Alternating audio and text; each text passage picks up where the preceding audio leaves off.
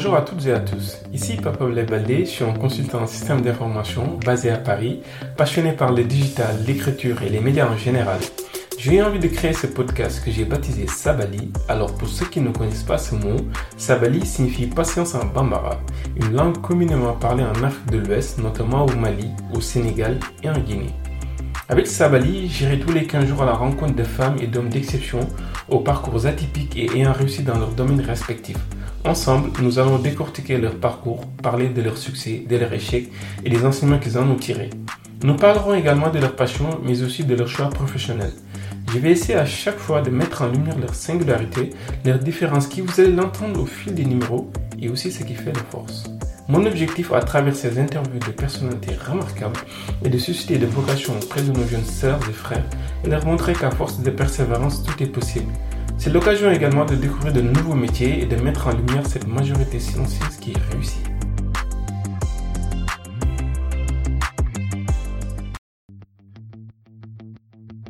Pour ce nouvel épisode du podcast Sabali, j'ai eu l'immense plaisir de recevoir à la fois une amie et une sœur, Kodoumar.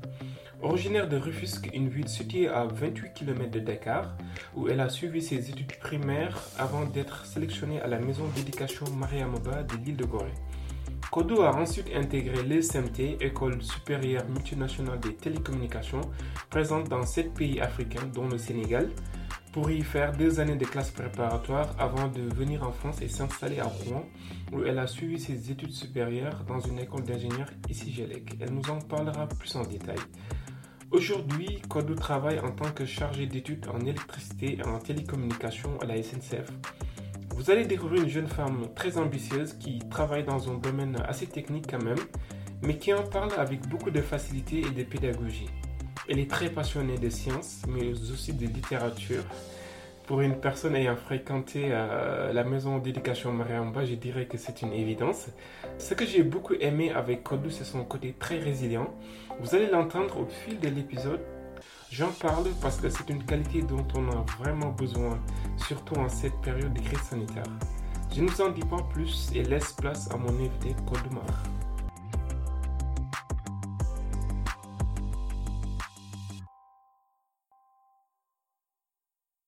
Bonjour Kodou. Bonjour Ablaï. Euh, ravi de te recevoir dans ce podcast Sabali. Comme tu le sais, euh, je vais en faire un vecteur de motivation pour nos jeunes, notamment les filles. Euh, tu as fréquenté une école d'excellence, la maison d'éducation Mariamba de l'île de Corée. On aura l'occasion d'en parler plus tard, qui est également un lycée donc, de jeunes filles. afin de te connaître davantage, peux-tu te présenter pour les personnes qui nous écoutent, parler de ton enfance et du milieu familial dans lequel tu as grandi? Alors, je, je m'appelle Kodoumar. Comme tu as. Bonjour, encore une fois. Donc, je m'appelle Kodoumar. Je suis très heureuse, très heureuse pardon, de t'accueillir chez moi. Merci. Alors, je suis une jeune femme qui approche la trentaine et je suis ingénieure en électricité Oui. actuellement. Et euh, je travaille euh, à la SNCF. Mhm. Nous aurons l'occasion d'en parler un peu, un peu plus dans le détail euh, dans la suite de, de ce podcast. Euh, alors, on va dire que je suis une jeune femme qui aime beaucoup lire, qui aime Mhm. la vie. Et, Mhm. Et voilà, en gros, c'est comme ça que je pourrais me présenter. Par rapport à mon, à mon enfance, je pourrais dire que j'ai été beaucoup portée par ma famille. Oui. Donc, je suis très aimée par ma famille. On va dire que c'est un sentiment Oui. normal, naturel. Mais là, quand je parle de famille, je, enfin, j'extrapole même. Je parle pas juste de, du père, de la mère. Mhm.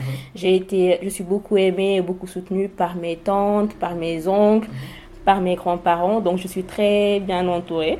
Donc, voilà, par T'es par- l'aîné, c'est pour ça Oui, je suis l'aînée. D'habitude, c'est comme ça. Je suis l'aînée et pour ma grand-mère maternelle, tout comme pour ma, grand, ma grand-mère paternelle aussi, Oui.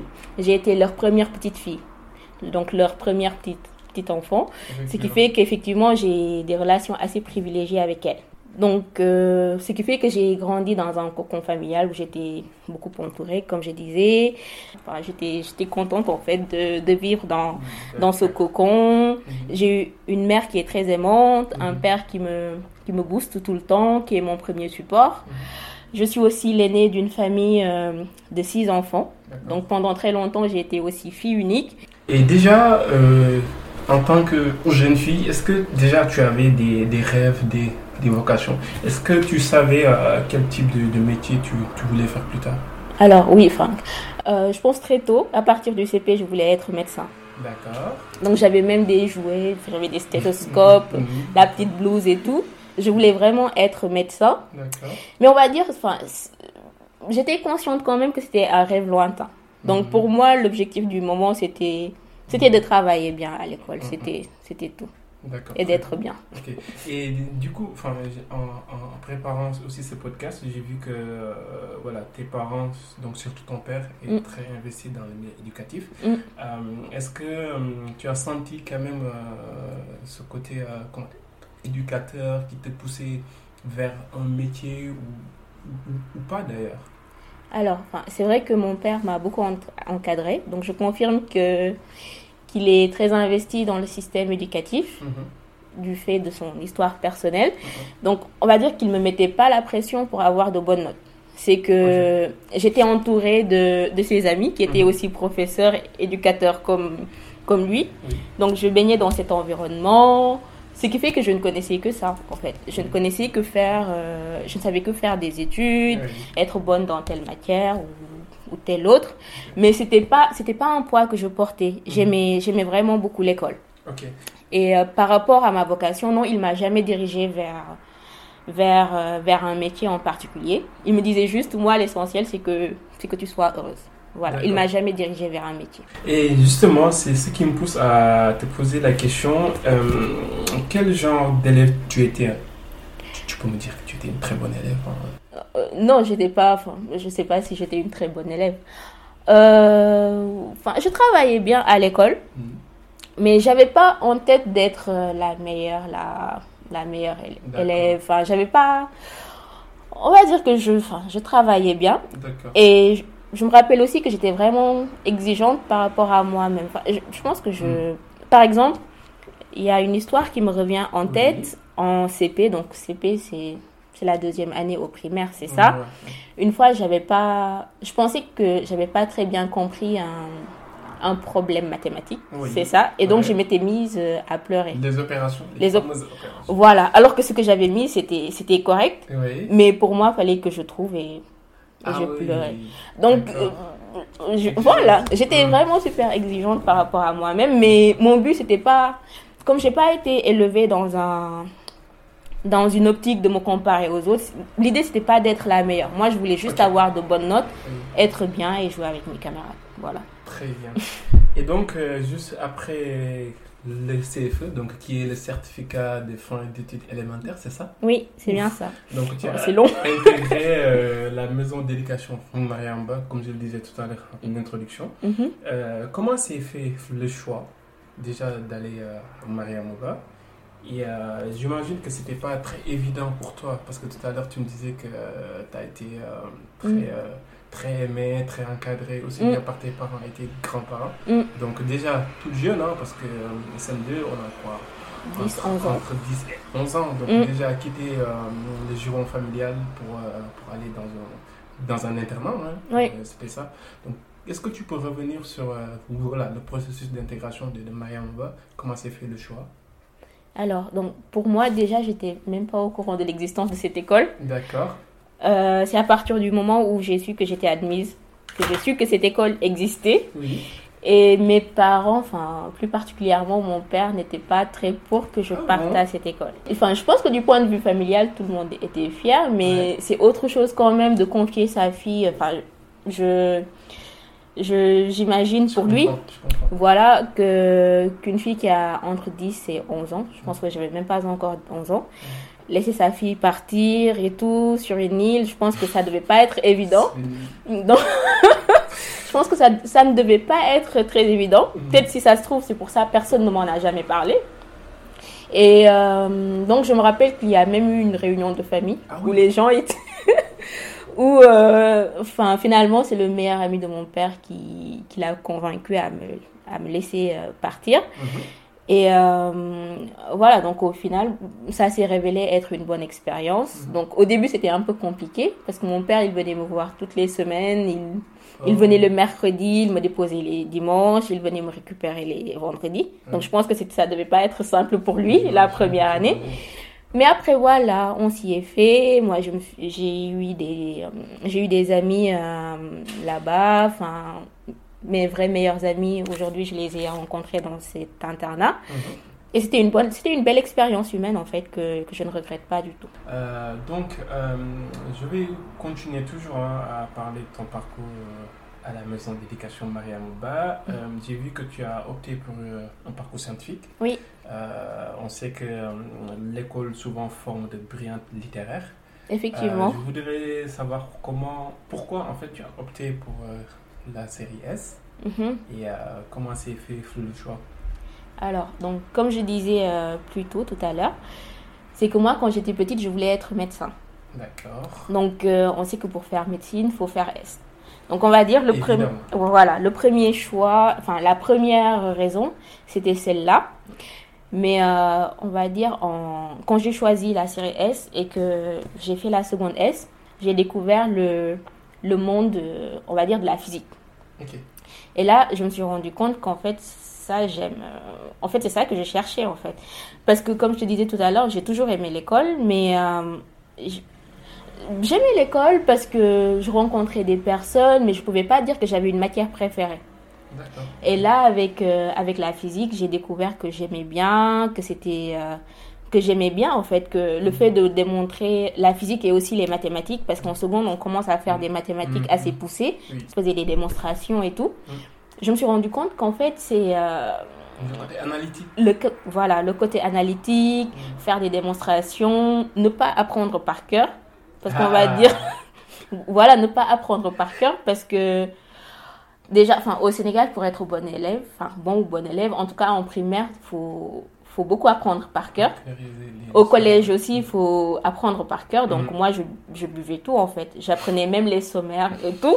Donc, je pense qu'à un moment, mon, mon cerveau n'en pouvait plus. Et le fait de pouvoir euh, trouver des résultats, enfin, démontrer, le fait, en fait, le processus de trouver un résultat, c'est ce que j'avais beaucoup aimé dans les matières scientifiques. D'accord. Et donc, je me suis dit qu'au final, euh, peut-être médecine, ce serait pas la bonne voie pour moi, Oui. parce que j'ai découvert mieux pour moi. Donc tu as eu ton bac en 2008, c'est ça? Oui, en 2008. Ok, très bien. Et euh, j'ai vu aussi qu'au lieu d'aller en France, parce que en général au Sénégal, surtout les anciens, anciennes pardon, de, de Maria Mba, Mm. euh, elles viennent en France ou peut-être au Canada, aux États-Unis. Oui. Euh, toi, j'imagine que tu avais eu des préinscriptions en France. Pourquoi Mm. avoir opté de rester à Dakar?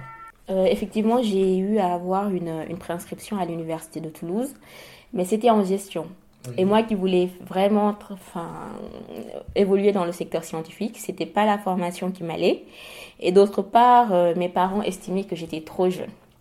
Enfin, d'une part, j'étais j'étais trop jeune, j'avais ton bac à quel âge? J'avais 17 ans, j'avais pas Ah encore ouais, 18. d'accord. Tu Donc- n'étais- Tu n'étais pas majeur en plus. Ouais, donc j'avais pas j'avais pas enfin, j'avais 17 ans. Oui. Et aussi, mes parents estimaient que j'avais pas beaucoup côtoyé la vraie vie. Ah oui. Parce que pendant ces temps, j'étais en internat. Mhm. Donc, je voyais, enfin, pour eux, je voyais la vraie vie que pendant, pendant les week-ends, pendant les vacances scolaires, c'était pas assez. Mhm. Et très tôt, en fait, ils m'ont expliqué que le but de la vie, c'est pas, c'est pas d'être bon élève, d'avoir de bonnes notes. Faut savoir s'ouvrir au monde. Faut savoir s'ouvrir aux gens.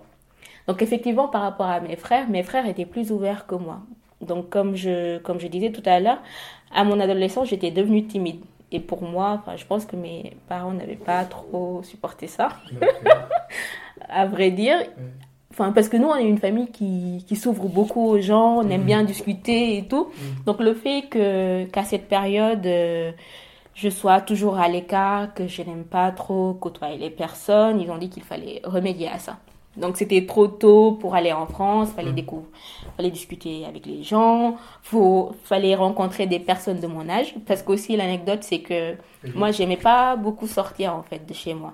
Enfin, jusqu'à présent, ma mère, c'est ma mère, mon père et mon petit frère, le plus grand de mes petits frères, c'est mes Ouais. amis, c'est mes meilleurs amis.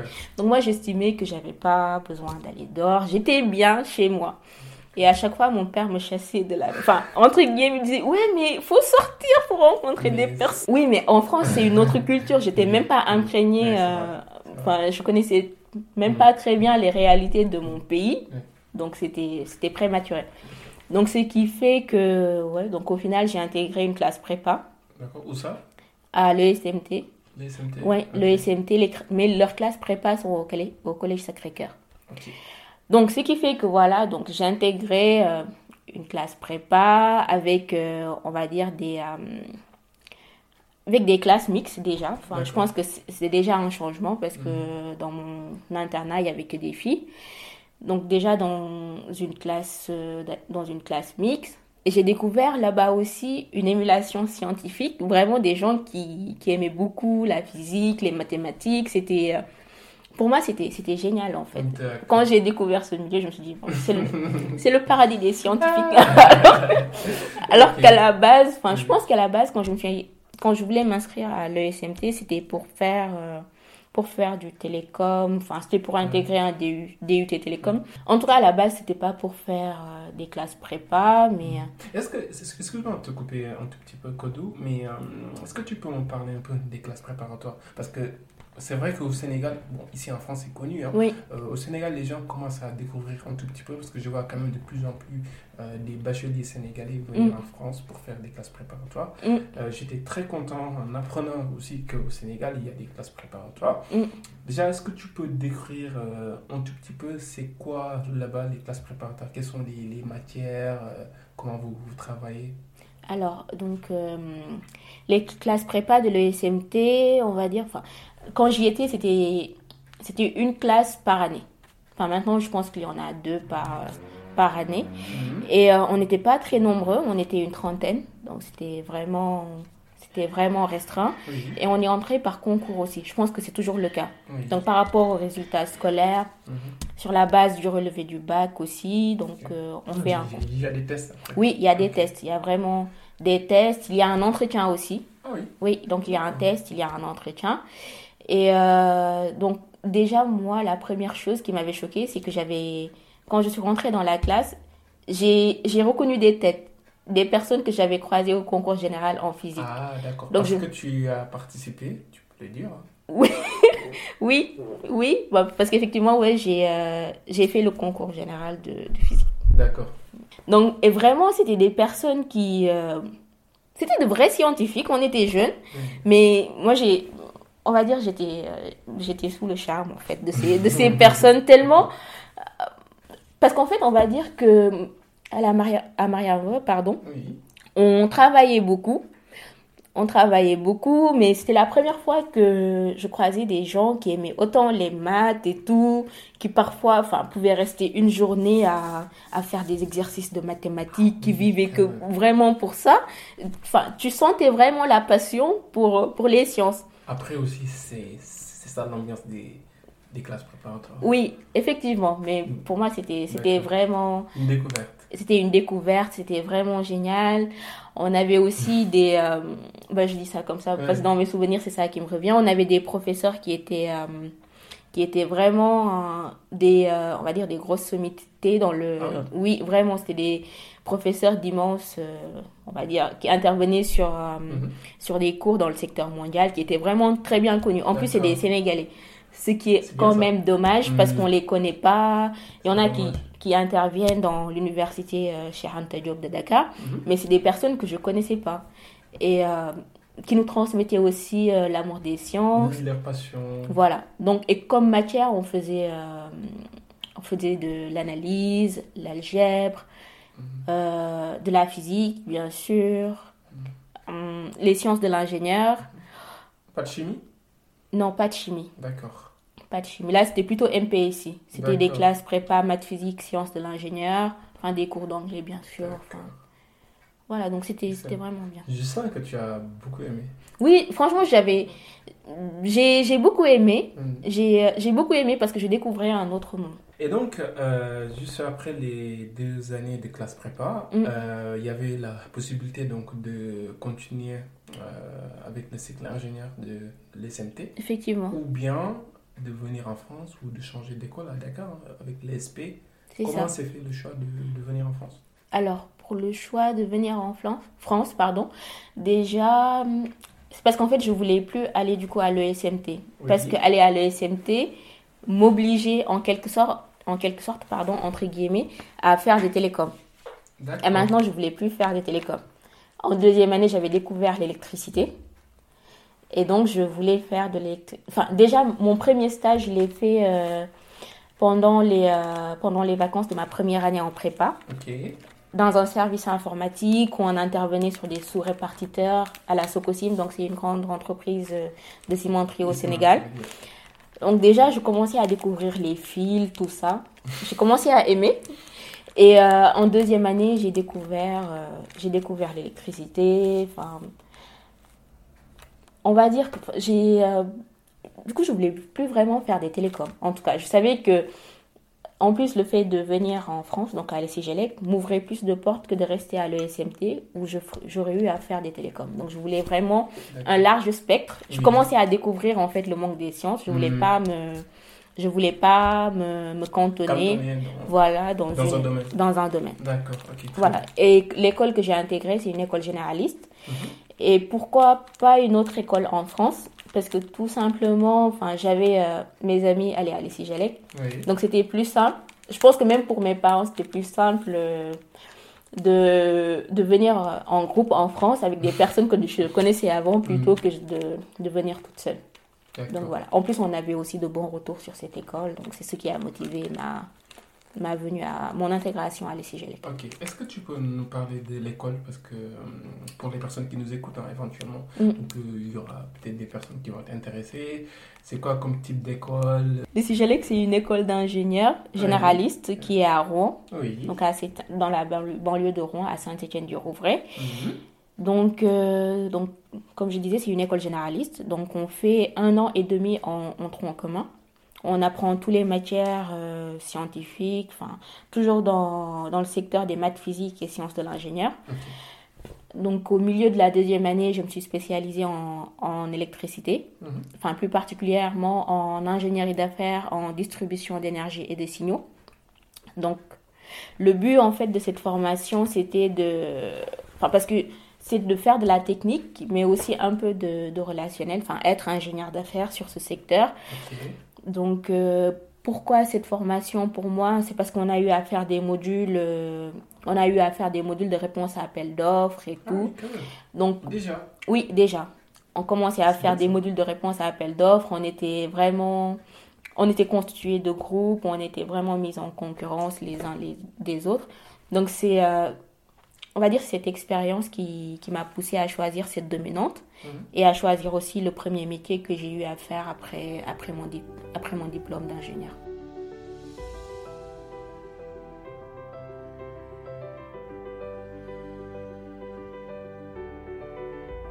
Avant de parler de la SNCF où tu travailles aujourd'hui, euh, peux-tu revenir euh, sur les expériences les plus significatives alors, donc moi, enfin, après mon école d'ingénieur, j'ai fait une formation. Euh, donc, après mon parcours d'ingénieur, j'ai fait une, euh, un premier stage en tant qu'ingénieur études de prix. Mhm. Donc, lors de ce stage, mon, mon, mon tuteur m'a demandé de, de compléter à Montpellier, à Ineo, NG Ineo. Maintenant, c'est NG Ineo. Avant, c'était Cofeli. Donc mon tuteur de stage m'a conseillé de faire une formation, on va dire, en management des affaires en plus. Pour m'ouvrir des portes plus tard, parce qu'il me disait, ouais, c'est un peu plus compliqué après de faire des études. Quand tu... Maintenant, es, là, tu es jeune, tu n'as même pas encore, je pense que j'avais 22, 23, tu n'as même pas encore 25 ans. C'est le moment, en fait, de faire des études. Mhm. Donc, à la suite de cette école d'ingénieur, j'ai fait, un, fait une formation en management des affaires. D'accord, où ça? Toujours à Montpellier. Donc parce que j'ai découvert Montpellier, c'était une belle ah, ville. voilà. Donc j'étais euh, je suis restée à Montpellier même si mes amis me manquaient mais je suis restée toute seule à Montpellier, j'ai fait mhm. euh, j'ai fait cette formation. Donc à la suite de ça, j'ai été recrutée en tant qu'ingénieur études de prix dans une entreprise qui faisait de l'électricité pour euh, pour les logements. Donc je répondais aux appels d'offres pour les logements. Donc j'ai commencé à travailler avec cette entreprise. Et euh, j'ai eu un refus de changement de statut. Donc c'était ça, c'était le, le, cauchemar de, je pense de tout, enfin c'est toujours le cauchemar de tous les étudiants qui doivent passer. pour les personnes qui nous mm. écoutent en fait, le changement de statut, donc en fait c'est une étape qui permet donc aux étudiants de passer donc du statut étudiant au statut salarié. C'est ça. donc il y a des démarches administratives assez lourdes, faut le dire. C'est ça. Et donc c'est voilà, c'est des démarches administratives euh, très lourdes. Et moi c'était une petite entreprise qui m'avait qui m'avait euh, recruté. Elle n'avait pas l'expérience en ça. C'était la première fois qu'elle faisait un changement de statut. donc, euh, donc j'ai eu un refus. J'ai eu un refus, on va dire, mais j'ai été triste pendant une après-midi, on va dire une soirée. Parce que le lendemain, je suis partie voir directement à la directe pour savoir pourquoi, qu'est-ce qui motivait le refus. Donc la personne que j'ai trouvée à la directe m'a expliqué, donc j'ai compris que c'était justifié et je suis passée à autre chose. Donc, ce qui fait que donc mon contrat avec cette entreprise s'est arrêté parce que, comme je disais, c'était une petite entreprise, elle n'avait mhm. pas de l'expérience. Moi non plus. Enfin, je pense qu'aussi, je voulais changer. En tout cas, ça, euh, on va dire, l'occasion fait le larron. J'étais triste parce que j'avais eu euh, ce refus. Parce qu'avant d'intégrer cette entreprise en CDI, j'avais fait quelques mois de CDD. Puis un CDI, ça faisait, je pense, ça faisait 10 mois que, que je travaillais avec elle. Quoi. Hmm. Donc, quand cet agent de la directe m'a expliqué, j'ai compris que c'était justifié.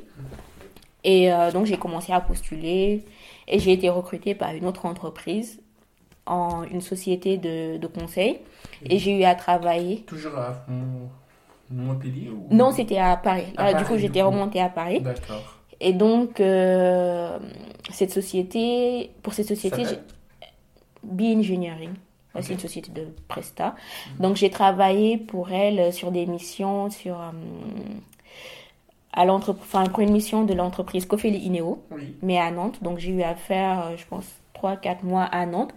C'était sur, euh, sur un projet secret défense aussi. D'accord. Donc ouais, c'était sur des sous-marins en fait. Hmm. On devait faire l'alimentation des, des sous-marins, de la défense ah, et tout, sur le port militaire de Brest. Ok. Donc voilà. Donc l'entreprise Ineo devait répondre à cet appel d'offres en conception rien. Donc ça signifie qu'il n'y avait pas d'études. Dans le cadre de, dans le cadre de ce projet, si l'entreprise euh, remporte l'appel d'offres, elle devait faire l'étude, mhm. Elle devait faire l'étude et faire les travaux en même temps. Donc faire la conception générale du projet. C'est quand même une belle expérience. Oui, ça c'était vraiment génial. C'était euh, c'était vraiment c'était vraiment une belle une belle mhm, expérience. Donc au final, oui, comme je disais, enfin, ça, au final, ça a été un mal pour un bien. Comme quoi. Voilà. Ok. Et, donc, après cette, cette expérience, je suis revenue sur Paris euh, et j'ai intégré le secteur ferroviaire. Le secteur ferroviaire. Donc, mhm. chez SPI Batignolles. Oui. Toujours en tant qu'ingénieur études de prix. Mais là, j'avais comme, euh, comme client la SNCF et la RATP. Alors, pour cette expérience, donc je, comme je disais, je répondais aux, aux appels d'offres. Et euh, donc, euh, la réponse aux appels d'offres consiste à, à, déjà faire une, une proposition de prix. Mhm. Mais la proposition de prix, elle est basée sur des études techniques. Donc, il faut faire des études techniques pour voir quelle solution correspond mieux, correspond le mieux à, à au projet, aux clients. Mhm. Ensuite, euh, contacter des fournisseurs, négocier des prix, mhm. faire une offre l'offre en tant que telle à, au client, donc à la SNCF ou à la RATP, faire des phases de négo aussi. Mhm. Donc c'était une expérience très très enrichissante parce que en fait c'est un métier où j'avais une double casquette, donc la casquette technique mais aussi la casquette relationnelle où je côtoyais vraiment beaucoup de monde, où euh, je travaillais aussi sur des projets très intéressants. Enfin c'était c'était du concret quoi. Et donc euh, j'ai eu à faire deux ans chez eux. Et c'est à la suite de cela que j'ai intégré euh, la SNCF en tant que presta. D'accord. Ok, très bien. Voilà. Et ce qui fait que à la SNCF, par contre, j'ai été, euh, ma mission consistait à faire de la maîtrise d'œuvre. Donc c'était un nouveau secteur que j'avais n'avais pas côtoyé du tout, que je ne connaissais pas du tout, parce qu'auparavant j'avais eu à travailler pendant trois ans en tant que en tant qu'ingénieur études de prix. Mhm. Pour moi c'était un challenge donc j'ai intégré la SNCF, comme je disais, en tant que presta. J'ai découvert encore que c'était encore plus concret parce que je passais de l'autre côté de la barrière. Là, c'était vraiment de la, dans la réalisation. Mhm. Parce que quand on gagne un appel d'offres, mhm. quand je remporte l'appel d'offres, je fais une passation au responsable d'affaires. Après, je m'occupe plus du projet. Donc, euh, on va dire, par... j'étais invitée à la livraison du projet, mais je suivais pas le, la réalisation. Mmh. Je ne connaissais, je suivais de loin, on va dire. Je n'étais mmh. pas très imprégnée des problèmes qu'on pourrait avoir. Parce que tu étais plus en, amont, en fait. Voilà, c'était plutôt en amont. Mmh. Alors que là, en tant que maîtrise d'œuvre, donc déjà en tant que maîtrise d'œuvre, on fait l'étude qu'on soumet aux entreprises qui répondent aux appels d'offres. Donc quand le projet est, euh, est, attribué, on suit le projet. Donc on fait euh, de bout en bout. De bout en bout. Donc de la conception à l'AREA. Mm, mm. Donc justement là, je, je travaille, enfin je travaille toujours d'ailleurs, à cette entité de la SNCF qui s'appelle euh, au département conception AREA. Donc on fait la conception du projet, ça passe en appel d'offres, on choisit l'entreprise qui a gagné le marché et on suit le projet, on fait des validations, on vient donner des, euh, des instructions sur site jusqu'à la réception du projet. Tout ce travail-là euh, que tu m'as décrit, donc tu l'as fait en tant que prestataire C'est ça. Ok. C'est ça. Donc au bout d'un an à la SNCF, j'ai été, euh, je suis passée en interne. D'accord, ok, très bien. Toujours sur le même poste ou bien Toujours sur, le même poste, mais sur des projets plus importants. D'accord. On va dire avant, en tant que presta, je, je travaillais sur des projets de de mise en place des, des validations, des, parce que je sais pas comment on l'appelle dans le, dans le monde. C'est les lignes de validation, c'est les, les câbles. D'accord. Je sais pas. En fait, c'est que je sais pas comment on l'appelle, comment les voyageurs l'appellent. C'est les lignes de validation, là où on passe son, son passe Navigo en fait. Donc avant, je travaillais sur ces types de projets. Sur, la, sur des projets de rénovation des, euh, des bâtiments voyageurs. Donc mhm. Les gares voilà, des, des gares. Euh, je travaillais aussi, on va dire même en tant qu'interne, j'ai eu à travailler sur les projets de rénovation, sur les travaux d'été, sur le RERC, les travaux Castor. Castor. Voilà. Donc... c'est dur. En fait, pour les personnes qui nous, écoutent, en fait, les travaux Castor, donc c'est des travaux d'été. C'est ça. Où donc les lignes euh, donc de Transilien, donc, des lignes euh, qui roulent en Ile-de-France sont quasiment arrêté. Hein. C'est ça, ouais. Oui, dans Paris Intramuros. C'est ça. Donc, depuis 20 ans. Cauchemar des voyageurs. c'est ça.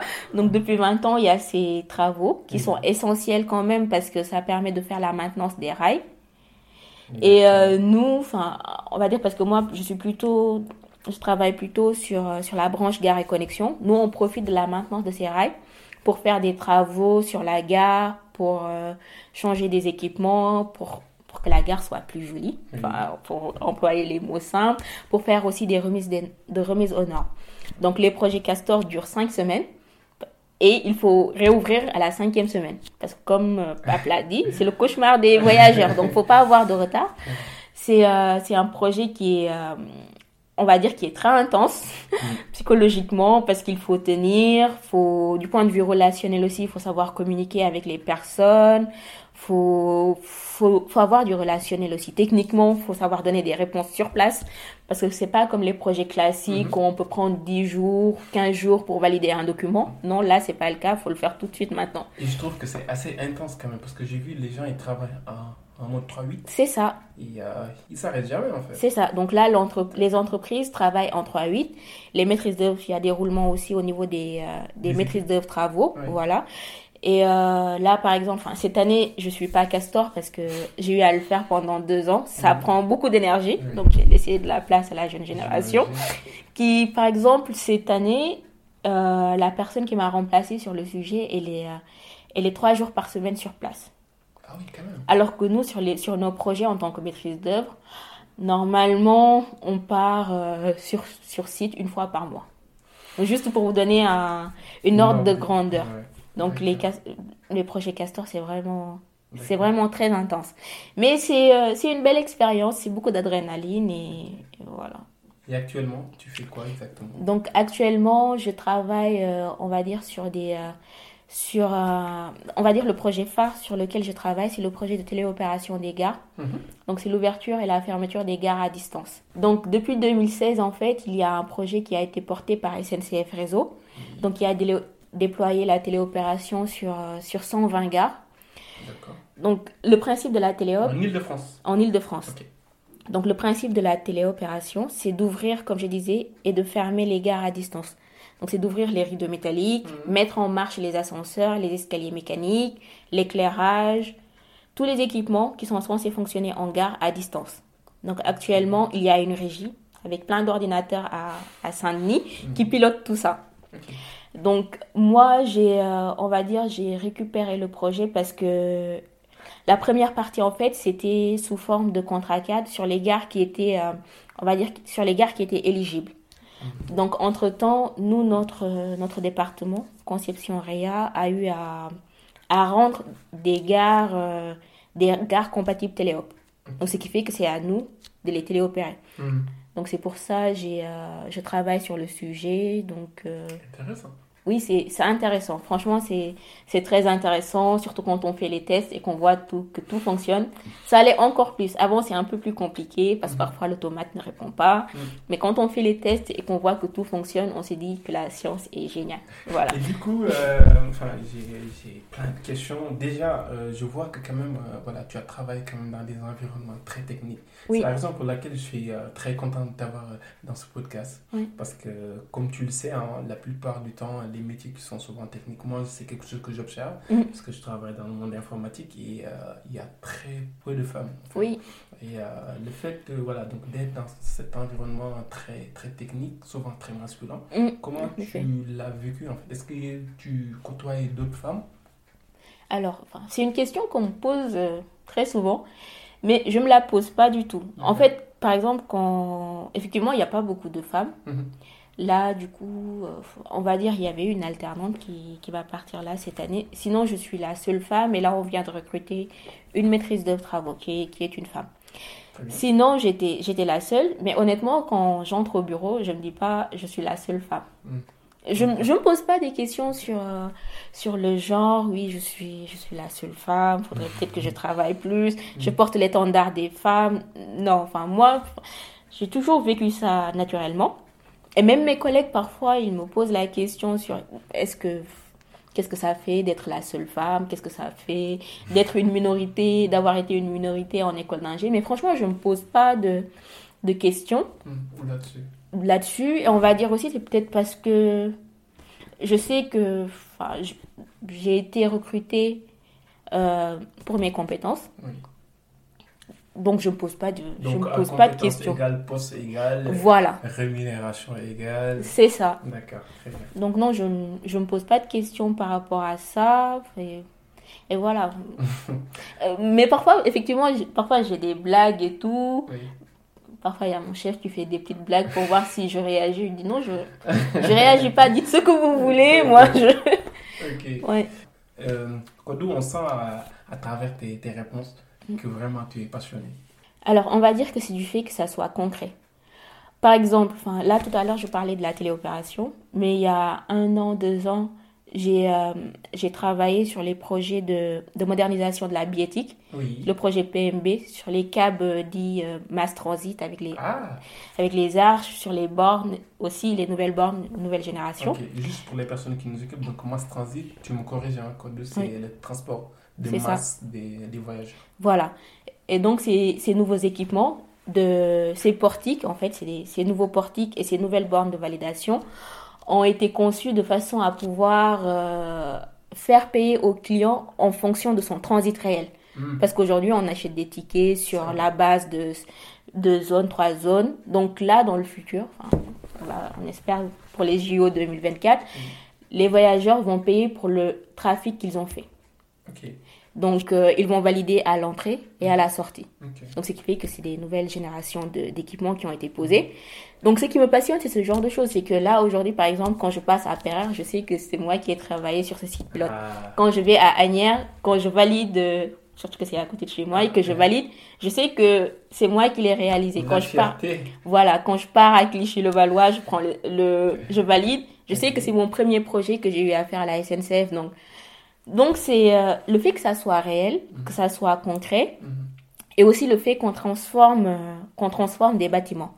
Par exemple, là, actuellement, je suis en train de travailler sur un projet de, de rénovation euh, générale, enfin sur deux projets d'ailleurs, de, de, de la gare de Saint-Michel-Notre-Dame, donc en plein Paris. Déjà, je travaille beaucoup sur les gares de Paris Intramuros, donc euh, mhm. le, l'environnement est assez idéal pour, euh, pour y travailler, donc euh, j'aime bien. Donc le fait de voir aujourd'hui comment est la gare et le résultat qu'on pourrait avoir dans 5 ans, c'est, c'est génial. On se dit qu'on fait des choses concrètes, qu'on essaie d'améliorer les choses. Et aussi dans beaucoup de projets SNCF, il y a beaucoup de, on va dire, d'inclusion. Il y a des projets qu'on fait qui mhm. sont pour l'accessibilité. Donc, tu te dis que ce projet, quand il sera terminé, ça va faciliter la vie aux personnes à mobilité réduite, par, exemple. Donc, tu te dis que c'est vraiment concret, ça va jouer sur la vie des gens. Quand on fait des mises en conformité, on, on comprend pourquoi on doit faire la mise en conformité. C'est pour assurer, assurer la sécurité des personnes. Mhm. Donc, c'est un métier qui... Euh, qui a un réel impact sur la vie des gens, surtout quand on sait qu'aujourd'hui, la gare, en tout cas, c'est ce que c'est l'objectif, c'est que la gare, en fait, normalement, aujourd'hui, c'est un élément de la ville. Mhm. Donc, euh, il y a beaucoup de passages. Tu sais qu'il. Il y a beaucoup de vie dans les gares. Voilà. Donc, tu sais que mhm. tu. Ça impacte dans la vie des gens, ça impacte la vie des gens, pardon. Il y a du commerce, il y a de l'activité, voilà. il y a des bureaux. C'est ça. Mhm. Et le fait aussi que ça soit concret. On va dire plus le fait que ça soit concret, c'est ça qui, qui me passionne. Et, et ce qui est gratifiant aussi, c'est que souvent, c'est des projets qui impactent des millions de personnes. Clairement. On parle aussi bien des, des franciliens, mais aussi euh, des, touristes, parce que Paris aussi, voilà. Euh, Effectivement. On va pas apprendre aux personnes que Paris est une destination touristique très, très privilégiée. Donc, euh, quand on connaît aussi la densité de la circulation à Paris, mm. justement, on peut être fier de ça, de travailler sur des projets qui impactent beaucoup de, beaucoup de personnes. Qui dit métier parle forcément de difficultés. Oui. Est-ce que tu en as connu? Et si oui, Comment tu les as vécues et comment tu surmontes ces difficultés-là? Alors, donc on va dire la difficulté qu'on a du, sur ce métier, c'est qu'on intervient dans des milieux euh, déjà occupés. Parce que sur nos projets, on ne ferme pas la gare. Il faut que les gens puissent continuer à utiliser, euh, à prendre leur train. Mhm. Donc déjà, c'est une contrainte en plus. On peut pas penser, quand on pense alors le projet dans sa conception, on ne pense pas comme si on travaillait sur un bâtiment, sur une maison on considère en fait que c'est un, un, milieu qui est très, euh, très occupé, où il y a beaucoup de passages. Donc, par exemple, si tu dois passer. Enfin, il y a des contraintes supplémentaires. Si tu as un câble à passer à un tel endroit, tu sais que tu peux pas le faire parce que à cette heure, c'est beaucoup occupé. Donc, il faudrait que tu trouves un autre chemin ou que tu prévois que les gens travaillent de nuit. On va dire c'est plutôt les contraintes euh, qu'on a sur ce métier. Et aussi le fait que ça soit des interventions dans de l'existant. Parce que quand c'est de l'existant, tu sais pas ce que tu vas découvrir. C'est toujours mieux quand, as... quand, tu démarres, euh, quand tu démarres de zéro, c'est toujours mieux parce que tu n'as pas de mauvaises surprises. enfin, mm, en tout cas, mm, en général. Alors que quand c'est de l'existant, tu... Tu peux découvrir, tu découvres des, des, problèmes. C'est ça. Il faut résoudre avant de, de continuer. Voilà, c'est ça. Après, euh, on va dire l'autre contrainte. Enfin, c'est une contrainte, mais qui au final est vraiment une richesse. Nous, sur nos projets, on travaille avec des architectes. Donc les architectes, ils ont plutôt, ils partent plutôt sur un, esprit euh, esthétique et tout. Alors mhm. que nous, en premier, quand tu fais une remise aux normes, tu, dans ta tête, il faut que tu fasses les choses techniquement bien. Alors que l'esthétique va te donner des contraintes que tu n'étais pas censé avoir au début. Mais on va dire c'est plutôt... C'est une contrainte, mais euh, c'est la beauté aussi de travailler euh, en équipe, ça te permet de... Enfin, on, essaie de faire beau. Par exemple, si on peut faire, euh, si on peut, si on peut faire joli, on fera joli. Mais mhm. pour nous, la priorité, c'est de faire une mise en conformité. D'accord. Et des fois, comment se passent les discussions, les échanges avec les architectes? On va dire que c'est des personnes qui savent vraiment ce qu'ils veulent. Mhm. Mais il n'y a jamais de discussion. En tout cas, pour l'instant, j'ai jamais eu de discussion tendue avec les architectes. Parce que, oui, c'est professionnel et en même temps, c'est, euh, ce ne sont pas des personnes difficiles. Mhm. Elles savent ce qu'elles veulent, mhm. mais elles, euh, elles, savent comment discuter avec une personne. Donc, ce qui fait que, enfin, au final, on, on, essaie de trouver un compromis, mais mais voilà, parfois il y a quelques tiraillements, mais, mais c'est jamais, c'est jamais tendu. Parce que j'ai découvert en ça fait. Fait partie du jeu en plus. Voilà, ça, fait, ça fait partie du jeu. Mm. Et c'est des personnes parfois qui, qui, arrivent à comprendre quand même que, qu'il faut faire passer la technique avant.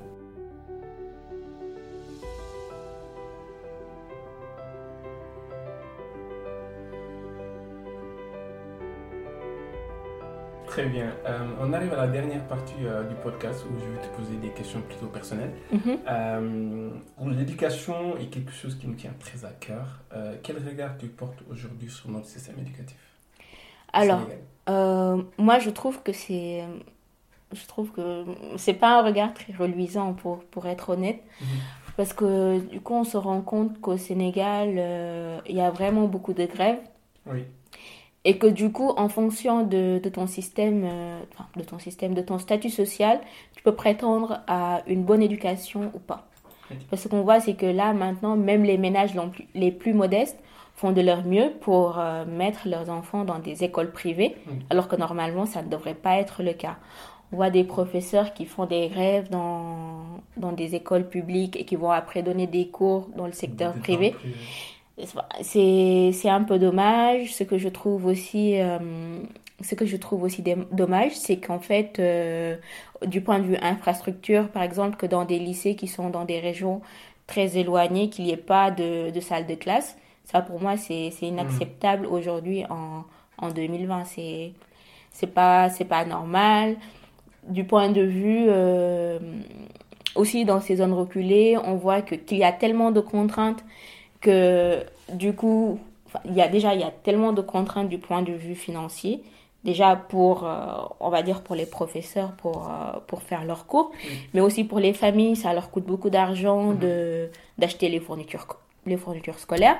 Donc ce qui fait en Beaucoup général beaucoup d'inégalités, Mhm. ce qui fait qu'aussi que dans ces familles défavorisées, c'est si on doit passer en s'il y a un garçon et une fille, c'est le garçon qui sera privilégié parce qu'il n'y a pas assez d'argent pour financer l'étude de- des deux. On dira à la fille, tu vas rester à la maison pour aider ta, ta mère. Donc, par exemple, s'il y avait des aides qui permettraient à ces familles, enfin, je, je- je ne justifie pas du tout ce choix. C'est juste que, par exemple, si ces familles n'avaient pas ces complications de payer les fournitures scolaires à leurs enfants, ce choix n'aurait pas eu lieu. Voilà. Donc, c'est ce qui est un peu dommage. Enfin, très dommage. D'accord, très bien. Euh, les élèves de Mariamba sont souvent des grands littéraires. Donc, Ah. euh, en rentrant dans ton appartement, déjà, je commence à voir des livres de gauche à droite. Ouais. Euh, quel... Je ne vais même pas te demander est-ce que tu aimes la lecture, parce que pour moi, c'est une évidence. Euh, la chose que je vais te demander, c'est est-ce que tu as des livres à recommander aux personnes qui nous écoutent? Alors, oui, j'aime beaucoup la lecture. Et euh. Je sais pas si c'est vraiment une évidence ou pas. Enfin, j'aime beaucoup lire, donc je déjà je lis tout ce qui me passe euh, sous les yeux. Je peux passer des heures à lire des articles sur internet. Mais en roman, j'aime bien les romans policiers. J'aime bien les, les polars. Mais paradoxalement, les, euh, les livres qui m'ont plus, euh, le plus marqué, Des Ça- livres que tu pourrais recommander. voilà. Donc, j'ai trois livres qui m'ont vraiment marqué. C'est L'alchimiste de Paolo Coelho. Donc, Classique. avec voilà le classique, le, avec Santiago qui cherche sa légende personnelle. Donc c'est un livre que je, que je, enfin je sais pas combien de, combien de fois je l'ai, je l'ai lu. À chaque fois que je dois Ah oui. prendre une décision, je, je le relis pour, me- pour me plonger dans ma, dans ma légende personnelle. Sachant que la première fois que je l'ai lu, c'était en, je pense c'était en première ou en terminale, c'était pour, enfin je pense c'était pour, euh, Mhm. c'était un peu un guide pour, euh, pour Mhm. m'aiguiller sur ce que je voulais faire. L'autre livre, c'est Soufi mon amour. Ah, d'accord. Oui, d'Eli Shafak. Livres Shafak. ouais. C'est ça. Donc, euh, ce livre, enfin, on va dire, je l'ai lu deux fois, mais Ouais. parfois, quand j'ai envie de lire des, euh, des citations sur l'amour et tout, je vais, je vais le relire. Et il est intéressant dans le sens où ça correspond à, à comment je vois en fait la religion. Mhm. Comment j'ai été euh, à la religion qu'on nous apprend au Sénégal et tout. Enfin, je trouve que c'est le livre qui se rapproche le mieux de comment on, on nous apprend la religion, que c'est en premier l'amour. Mhm. Et, et c'est un très très très beau livre. Ouais, je confirme. Donc le troisième livre, c'est euh, c'est En avant toute Mhm. de, de Sheryl Sandberg. Donc c'est un livre, enfin c'est sur le féminisme. Oui. En fait, c'est c'est sur le féminisme, mais pas dans le sens euh, féminisme, guerre des sexes. En fait, c'est un livre qui, qui explique euh, les difficultés que les, euh, que les femmes pourraient avoir dans leur, dans leur secteur professionnel. Mhm. C'est C'est vraiment pas un livre qui est dans l'adversité. Ça t'explique juste comment, en fait, tu, en tant que femme, euh, tu devrais faire pour ne pas te considérer comme une victime. Déjà, enfin, en fait, euh, se donner les moyens pour aller de l'avant, c'est dire effectivement il y a des inégalités, mais ne pas être bloqué sur ces inégalités. Faut, faut aller de l'avant, faut pas se focaliser sur le fait qu'on soit une femme.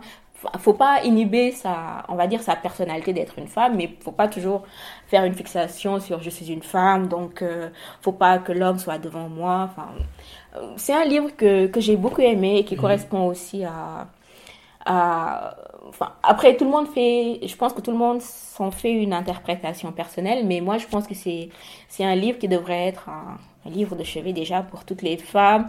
Et quand je vois des guerres de sexe sur Internet, euh, c'est la guerre des sexes, je pense que toutes les femmes devraient lire ce livre pour être en paix avec elles-mêmes dans leur milieu professionnel et aussi leur milieu personnel, parce qu'il explique aussi que tout comme derrière chaque homme, il y a une grande dame, derrière chaque dame, il y a un grand homme. Mm. Les hommes, les femmes qui réussissent aussi sont épaulées par les hommes, donc euh, l'homme n'est pas un ennemi en soi. Bien sûr.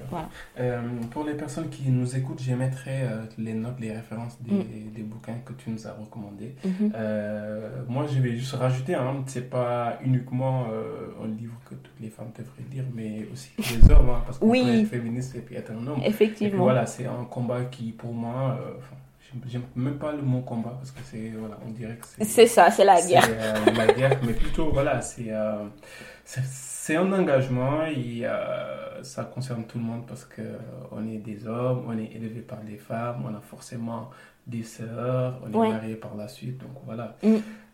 très bien, très bien. Donc je mettrai ça dans les, dans les notes. J'ai vu que tu es très investi dans le milieu associatif. Peux-tu nous en parler? Parce que c'est quelque chose qui m'intéresse. chose qui t'intéresse. Eh euh, alors, donc oui, je suis engagée euh, dans une association qui, euh, qui s'appelle Télémac.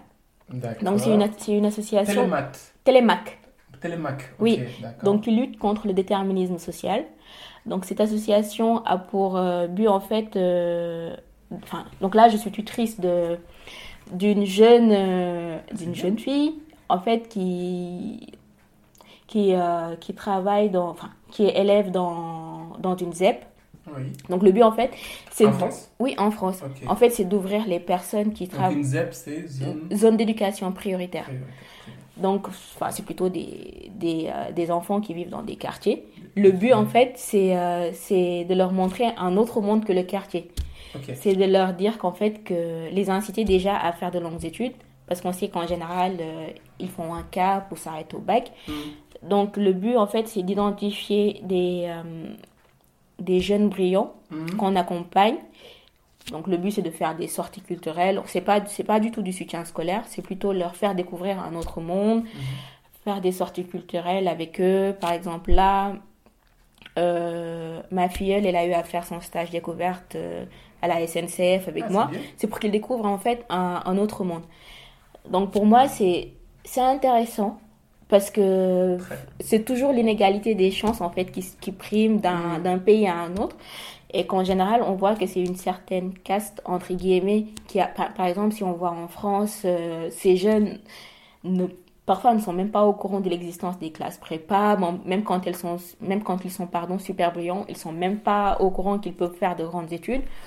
Donc euh, c'est une association Télémac donc ils travaillent avec la fondation SNCF ah, d'accord. Auparavant aussi, quand j'étais en, en, école d'ingénieur, j'ai travaillé une association qui, qui faisait ça aussi, qui travaillait contre, contre le déterminisme social qui s'appelait euh, les cordes de la réussite. Donc ça me tient. entendu parler. Voilà. Donc c'est super intéressant et on donne la chance à ces jeunes de découvrir un autre monde et de leur dire que, que tout est possible en fait. Très bien, très bien.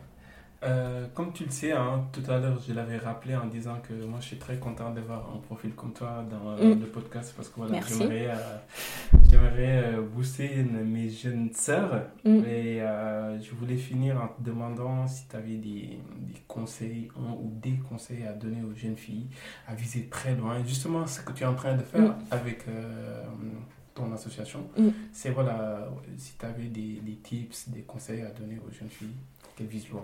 Alors, oui, donc moi, ce que c'est qu'il ne faut pas s'arrêter au premier obstacle. Parce que des obstacles, on en, on en aura plein, plein, plein, plein, plein. Faut, faut toujours relativiser. Il faut toujours relativiser. Et aussi, il faut, faut savoir passer à autre chose très rapidement. Parce qu'actuellement, on vit dans. Voilà. On vit dans un monde où, où, tout va très vite, en fait. Mhm. On ne peut pas s'apesantir sur, sur nos malheurs. Donc, par exemple, enfin, parfois, enfin, mes amis ou même mon mari me demandent si j'étais la même personne. Je peux être vraiment super triste sur un sujet un jour, mais le lendemain, je suis plus la même personne. Enfin, je ne me focalise pas sur ça. faut passer à autre chose parce que le monde n'attend pas. Donc effectivement, en tant que femme, enfin, je pense que même physiologiquement, on a plus de problèmes et, et tout. Mais faut dire que voilà, même si on a plus de problèmes, la victoire est encore plus belle parce qu'on sait qu'avec des contraintes, on a su réussir. Faut pas vraiment s'arrêter, euh, s'arrêter aux obstacles je suis, enfin, je suis consciente que, le, de le dire comme ça, c'est super facile. Mhm. Mais honnêtement, faut, enfin, s'il faut pleurer, s'il faut être triste, il faut le faire. Mais passer à autre chose, ne pas être, euh, régler les problèmes, quoi. Ne pas s'apesantir sur son sort, ne pas remettre à demain ce qu'on peut faire aujourd'hui. Voilà. Merci Kodou, merci également à tous nos auditeurs de nous avoir écoutés jusqu'ici. Vous retrouverez toutes les références dans les notes du podcast. Merci, à bientôt, au revoir.